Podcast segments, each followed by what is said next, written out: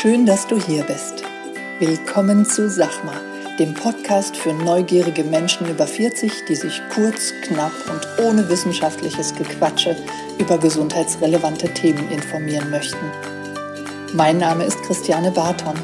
Als Fulltime Personal Trainer nehme ich Menschen an die Hand und zeige ihnen, wie sie leichter und gesünder leben können. Bei diesem Podcast unterstützt mich Conny Hill. Sie stellt mir Fragen zu Sport, Ernährung und gesundem Lifestyle. Ich liefere kurz und knapp die Antwort. Conny passt auf, dass meine Antwort verständlich ausfällt und bohrt nach. Du hast keine Lust auf stundenlange Podcast-Folgen? Wir auch nicht. Und deshalb gibt's jetzt uns.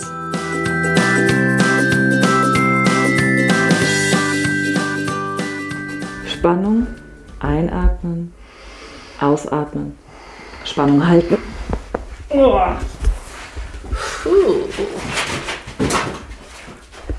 Ja. Ja. Dankeschön. Ne? Und guten Morgen. Hallo erstmal. Ja, ich glaube, ich brauche eine neue Matratze. Kann das sein? Ach, da hatten wir schon mal drüber gesprochen. Und ich sagte ja. Okay. Ja, kommt ja drauf an, ne? Wie lange, wie alt ist sie, bla bla bla. Die, du, die ist erst 15 Jahre. Nein. Ich glaube, lass mich kurz überschlagen. Acht. Ja, aber trotzdem. Trotzdem? Sollte man, ich weiß nicht, acht Jahre. Ich hole mir immer die absoluten ähm, günstig Matratzen. Das sind die härtesten auf der ganzen Welt und die finde ich persönlich super perfekt. Ähm, meine Schwester sagt auch gerne, holt man sich einen Dekubitus. Bei mir kann man nicht übernachten. Druckstellen bekommt, weil es so hart wäre. Ja. Aber ähm, wenn man da jetzt nicht so anspruchsvoll ist und das Gefühl hat, auf einer harten Matratze liegt man am besten, dann ähm, reichen auch die, ähm, ich sage jetzt mal, was bezahle ich für eine Matratze? 100 Euro. Das ist, finde ich, auch schon viel Geld. Okay. Ähm, aber ich habe halt auch schon, meine Eltern holen sich auch eine Matratze für 800 Euro, ja. Also ich sage jetzt mal, je nachdem, wie man liegt. Ja. Ähm, aber ich schlafe auf einer harten Matratze, vielleicht noch ein Topperchen drauf. Und Okay. das war's. Aha. Und die sind jetzt nicht so teuer, die wechsle ich alle drei Jahre, vier Jahre spätestens, Okay. wechsle ich die aus. Na gut, die Zeit rennt. Gut. Und liebe Hörer, willkommen zur, zum Therapietalk mit Theresa Gehlhardt von nebenan. Das heißt, nebenan heißt hier im Vierseithof einfach auf der anderen Seite des äh, Personal Trainings, äh, der Trainingslounge Gießen. Und ähm, ja, heute ist Brustwirbel dran, weil das äh, auch gerade mal so aktuell war bei mir. Ja. Irgendwas hat gehakt in der. Brustwirbelsäule. Glücklicher Zufall, dass wir heute eh das Thema Brustwirbelsäule gehabt hätten. Ja, es gibt ja keine Zufälle. Glückliche Fügung, okay. Ja, was, wa- was ist denn das, die Brustwirbelsäule? Das ist vorne, ne? Was jetzt wehgetan hat oder meinst du jetzt, was die Brustwirbelsäule ist? Also es hat mir vorne wehgetan, du hast hinten mobilisiert. Mhm. Es hat geknackt. Weiß nicht, ob es der Hörer, die Hörerin zu, äh, also gehört hat, äh, das Knacken. Ähm, ja, also das war, das war die Brustwirbelsäule. Genau. Naja, ja, ähm, das ähm, war so. Da ähm, wir nämlich eine, wir haben ja einen sogenannten Thorax, das ist der Brustkorb. Und dieser Brustkorb ähm, ist ja mit, den Brust, mit der Brustwirbelsäule verbunden ähm, anhand der Rippen. Ja, das heißt also, die Rippen gehen vom Sternum, das heißt von vorne, diesem harten Teil zwischen der Brust, das ist das Sternum, und davon gehen die Rippen dann zur Brustwirbelsäule. Und ähm, wenn jeder, wenn du jetzt zum Beispiel vorne, da wo dein Schmerz jetzt saß, so sag ich jetzt mal mittig, ähm, kann es durchaus sein, dass einfach so eine Rippe blockiert ist, weil es gibt natürlich dann ähm, die Verbindung von Rippe zur Brustwirbelsäule oder zu dem jeweiligen Wirbel. Ähm, und da kann sich so ein bisschen mal was, ähm, ja, da kann was blockieren. Und natürlich, wenn das hinten blockiert ist, hat das einen Effekt auf vorne. Und Mhm. Das heißt, vorne eine Spannung zu spüren, weil hinten was blockiert das war ist. jetzt in deinem Fall Ja, das Problem. okay. Genau. Und die Brustwirbelsäule, das sind ja meines Wissens zwölf Brustwirbel. Und von jedem Brustwirbel geht eine Rippe ab. Auf jeder Seite. Meine Also ich. zwei Rippen von einem Wirbel. Ja, genau. Rechts und links, genau. Stimmt, ja, links und rechts. so, und da gibt es, also die Wirbel, dann ist ja, wenn, also in meiner Welt die, diese, dieses oberflächliche Wissen, was ich über Anatomie habe, ist, dass ja, wenn irgendwas aufeinander zutrifft, irgendwas miteinander verbunden ist, dann ist es meistens über ein Gelenk verbunden, richtig? Genau. Das heißt, es gibt zwischen Brustwirbel, Wirbelkörper und der Rippe Gelenkflächen. Gelenkflächen. Mhm. Okay. Genau. Und das kann blockieren. Richtig. Und das ist dann dieses Knacken. Genau, oftmals. In deinem Fall war es jetzt genau das, ja. Also man mhm. kann, sobald man Gelenkflächen hat, kann man, ja, dieses Knacken. Das Knacken ist ja nur eigentlich was für, für, ähm, fürs Gehirn, für den Kopf. Ähm, um was zu mobilisieren oder wieder was zu lösen, muss es nicht zwangsläufig knacken. Mhm. Tatsächlich haben viele aber einfach das Gefühl, boah, wenn es geknackt hat, dann war es gut. Mhm. Muss aber eigentlich gar nicht sein. Äh, in deinem Fall war es jetzt so. Mhm. Ähm, in vielen anderen Fällen ist es auch so.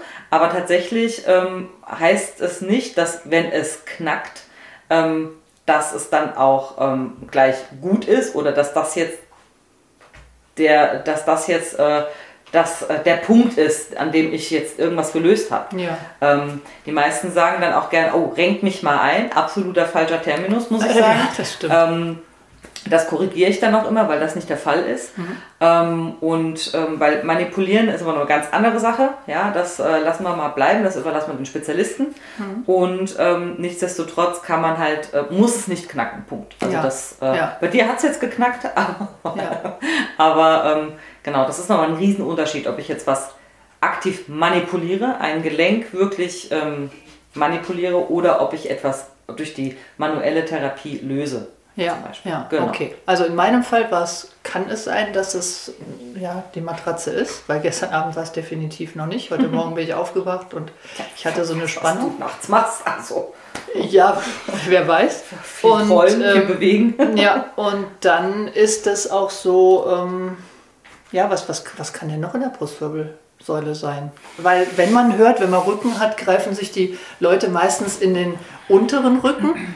Das war sogar, als ich noch im öffentlichen Dienst war und von Tuten und Blasen äh, keine Ahnung hatte, mhm. dachte ich sogar, die Bandscheibe gibt es nur im unteren Rücken. Weil wer Bandscheibe hatte. Das hast du mir schon mal erzählt. Ja, ja, ja. total verrückt, oder? Jeder, der Bandscheibe hatte, hat sich in den unteren Rücken mhm. ge gefasst und ich habe gedacht, Bandscheiben gibt es nur im unteren Rücken. Ja. ja. Also Nochmal kurz für die Hörer, da war ich, da war ich 20, Anfang 20 und absolut blond.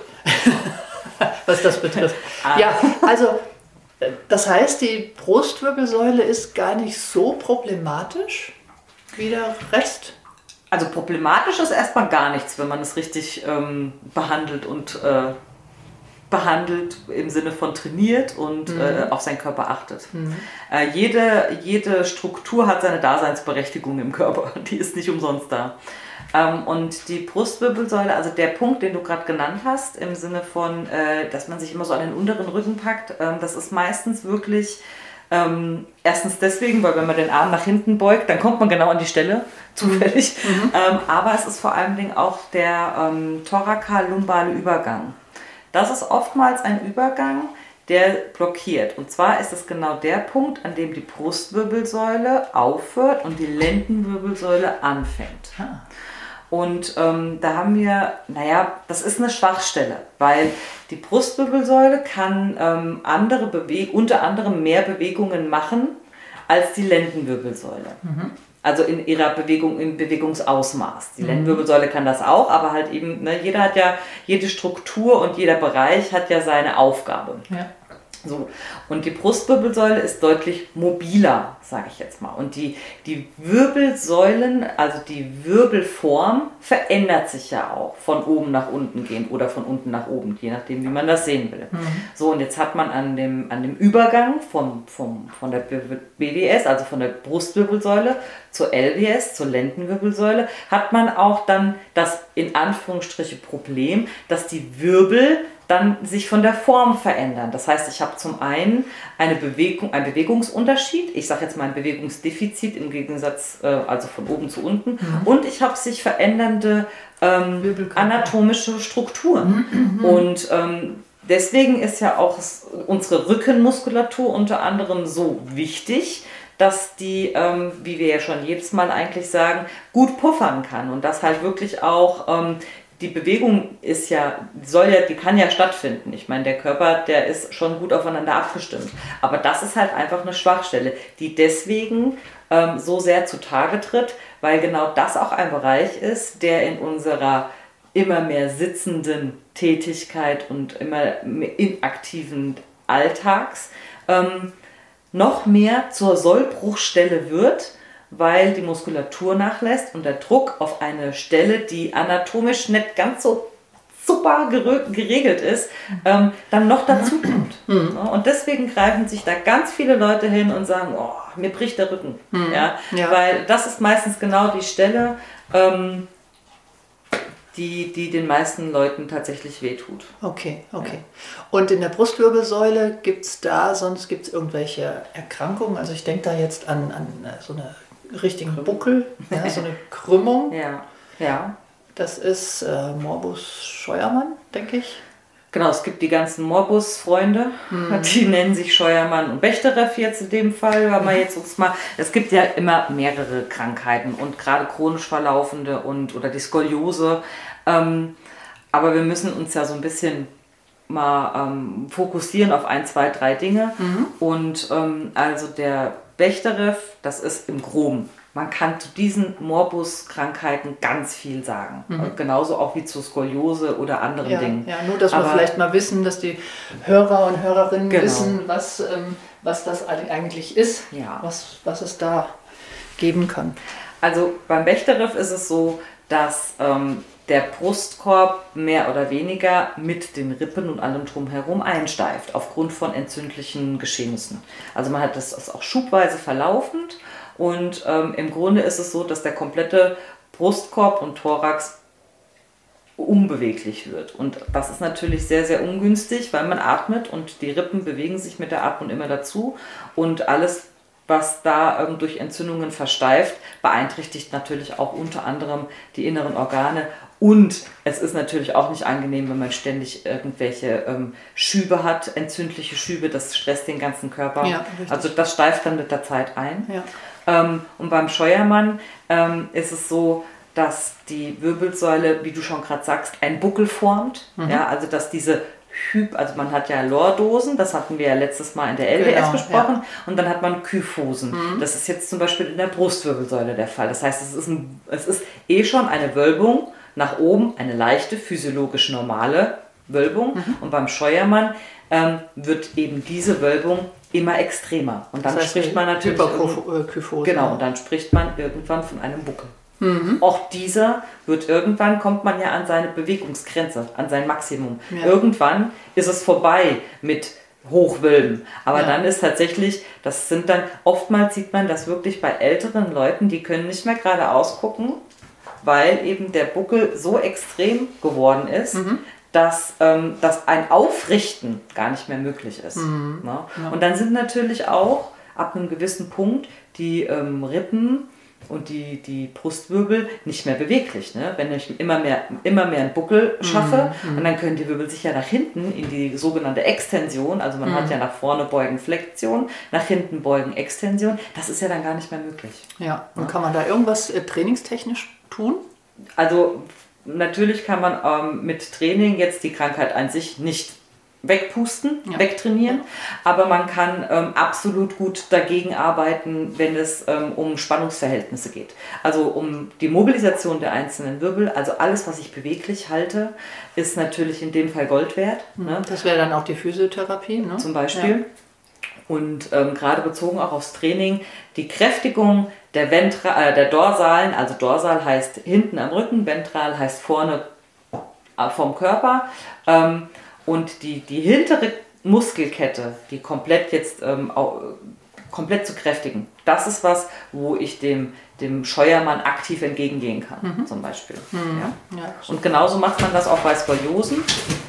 Ähm, die formen sich ja dann wieder in eine andere Richtung mhm. und es ist auch ein ganz anderer Krankheitsaufbau und Verlauf. Mhm. Aber bei einer Skoliose ist es ja zum Beispiel auch so, dass die Wirbelsäule sich unphysiologisch in irgendwie in, in Richtungen zieht. Mhm. Ja, das heißt, diese normalen Formungen verziehen sich meistens nach rechts und links, dann verdrehen sich die Wirbel noch nach vorne oder hinten. Mhm. Und da entsteht ja dann diese absolut unphysiologische Form. Ja. Und da kann man muskulär super dagegen arbeiten. Mhm. Also sowohl hier im Personal Training als auch ähm, zum Beispiel, es gibt eine, ähm, eine tatsächlich eine Klettertherapie, die ähm, sehr erfolgreich ist bei Skoliosen. Mhm. Also man durch diese das, Streckung dann. Ja, durch diese, genau. Also es gibt wirklich ähm, eine, eine auch absolut anerkannte Therapie, die nennt sich auch Klettertherapie. Du, man, man, das, man lernt als Therapeut dann, ähm, die Wand so zu stecken, dass genau die Muskeln angesprochen werden, die ich jetzt brauche, damit die Wirbelsäule, die jetzt zum Beispiel unphysiologisch nach links geformt ja, ist, ja. aber nach rechts gezogen wird. Boah, das Wahnsinn, ist also sehr interessant. Ja. Aha. Cool. Das kann man, ähm, aber das muss man jetzt nicht unbedingt mit einer Kletterwand machen, das kann man auch jetzt ähm, hier im Training machen. Ähm, nicht, nee, also einfach mit anderen Ansätzen, mhm. aber das Grundprinzip ist dasselbe. Ich steuere die gegenliegende äh, Muskulatur an, mhm. Ähm, damit die Wirbelsäule sich in Anführungsstrichen wieder in die richtige Form ziehen lässt. Mhm. Ne? Weil das Gute an der Wirbelsäule ist, gerade bei der Skoliose, die Wirbelsäule ist ja bis zu einem gewissen Punkt immer noch so flexibel, dass sie sich ziehen lässt. Mhm. Ja, das ist schon mal gut. Habe ich einen Oberschenkelknochen, das ist ein Stück. Ja. ja, da muss ich immer gucken, was ich machen kann. Wo, Da habe ich nicht so viele Möglichkeiten. Und bei der Wirbelsäule habe ich da auch natürlich therapie- und kräftigungsmäßig deutlich mehr äh, Möglichkeiten. Möglichkeiten ja. Das waren so die drei ja. Krankheit, also Krankheiten, die auch die meisten Leute kennen, mhm. würde ich jetzt mal sagen. Ja, okay. Du hast vorhin im Zuge von Rippen etc. hast du gesprochen von der Atmung. Mhm. Ich kenne ganz viele gestresste Menschen, mhm. die auch hier ein- und ausgehen und Blockaden in der Brustwirbelsäule haben. Mhm. Meine Meinung, da würde ich jetzt gerne deine mal hören. Wie ist da das Thema Atmung? Wie wichtig ist das Thema Atmung für die Deblockierung von solchen Sachen? Ich kann mit der Atmung tatsächlich, ähm, ich kann ja auch alleine nur über eine Atmung mobilisieren. Ja. Das geht ja. Es gibt ja auch manche Patienten oder Klienten, die ähm, aufgrund von so starken, akuten, stechenden Schmerzen sich gar nicht wirklich erstmal bewegen können. Da gibt's ja, der Körper, also sobald ja dieser Schmerz zu stark ist, macht ja unser Körper das eine und baut eine Schutzspannung auf. Dann kann ich als Therapeut oder du auch als, als Personal Trainerin einfach erstmal gar nichts machen. Ja. Und da kann man erstmal zum Beispiel über Atmung, vertiefte Atmung, fokussierte Rückenatmung tatsächlich wenn der Patient sich darauf einlässt oder der Klient, ähm, da kann man dann wirklich auch versuchen, über die Atmung speziell diesem kleinen Gelenkchen zu mobilisieren. Das mhm. ist sehr gut machbar. Mhm. Ja, das ist jetzt in die Richtung gedacht, aber ich denke natürlich, das ist super und richtig. Mhm. Aber ich denke auch an die andere Richtung, dass ich, um diese Blockaden zu verhindern, ach so, ja, das ja dass ich darauf achte, ja. dass ich jetzt nicht unbedingt nur in den Bauch atme, mhm. finde ich schon cool, um mhm. einfach dem Körper zu zeigen, hier guck mal Bauchatmung, mhm. bringt den Parasympathikus so ein bisschen runter, mhm. ähm, äh, hoch, den Sympathikus runter so, ähm, aber auch, dass ich, dass ich da prophylaktisch was tue, ne? indem ich in, in die Rippenbögen atme. Genau. Ja, und da, dazu das führe, dass eben auch die, die, die Lunge sich weiten kann ja. und auch diese Rippengelenke dann eben auch deblockieren könnten. Ja, oder erst gar nicht blockieren. Oder so. Genau. Ja? Da habe ich gar nicht, ja, natürlich. Davor, bevor das, das Kind im Brunnen gefallen mhm. ist, ähm, kann man da auch sehr viel machen. Das stimmt, da hast du recht. Aber wie du gerade, du hast gerade was Interessantes gesagt, dass man den, ähm, dem Betreffenden dann auch sagt, okay, mach mal eine Bauchatmung. Da gucken die einen an, what? Ja. Mach mal eine Bauchatmung. Mhm, also viele sagen, Atmen, ja, mache ich ja die ganze Zeit schon. Man mhm. denkt ja auch nicht so über das Atmen nach. Atmen ist ja ein halbautonomer Reflex. Genau. Das heißt, ich kann ihn bis zu einem gewissen Punkt also beeinflussen, indem mhm. ich die Luft anhalte. Mhm. Aber irgendwann übernimmt dann das Autonome und du bist ja. raus. Du ja. kannst die Luft nicht mehr selbstständig anhalten. Ähm, und Viele Leute wissen aber gar nicht, dass es halt einfach eine Brustatmung gibt, eine Bauchatmung. Man kann aktiv in die Seiten atmen. Das, es gibt wirklich viele Möglichkeiten, da präventiv zu arbeiten. Mhm. Das stimmt. Ja, ja, auf jeden Fall. Und da werden wir sicherlich auch nochmal eine eigene Podcast-Folge machen, ob das jetzt der Therapietalk ist oder ähm, äh, mit, mit Conny zusammen. Da gucken wir einfach nochmal. Da gibt es auch schöne, äh, schöne Techniken, mhm. die man da mal anleiten kann über den Podcast. Und ähm, ja, Gibt es sonst über die Brustwirbelsäule noch irgendwas von deiner Seite, wo du sagst, das wäre noch wichtig? Ein Einfluss zum Halswirbel, den wir beim nächsten Therapietalk dann vielleicht oder bei den nächsten Therapietalks mal besprechen. Wir arbeiten uns ja von unten bis oben. Ja gut, das waren jetzt schon relativ viele Informationen. Ähm, für die, also ja. jetzt zur Brustwirbelsäule.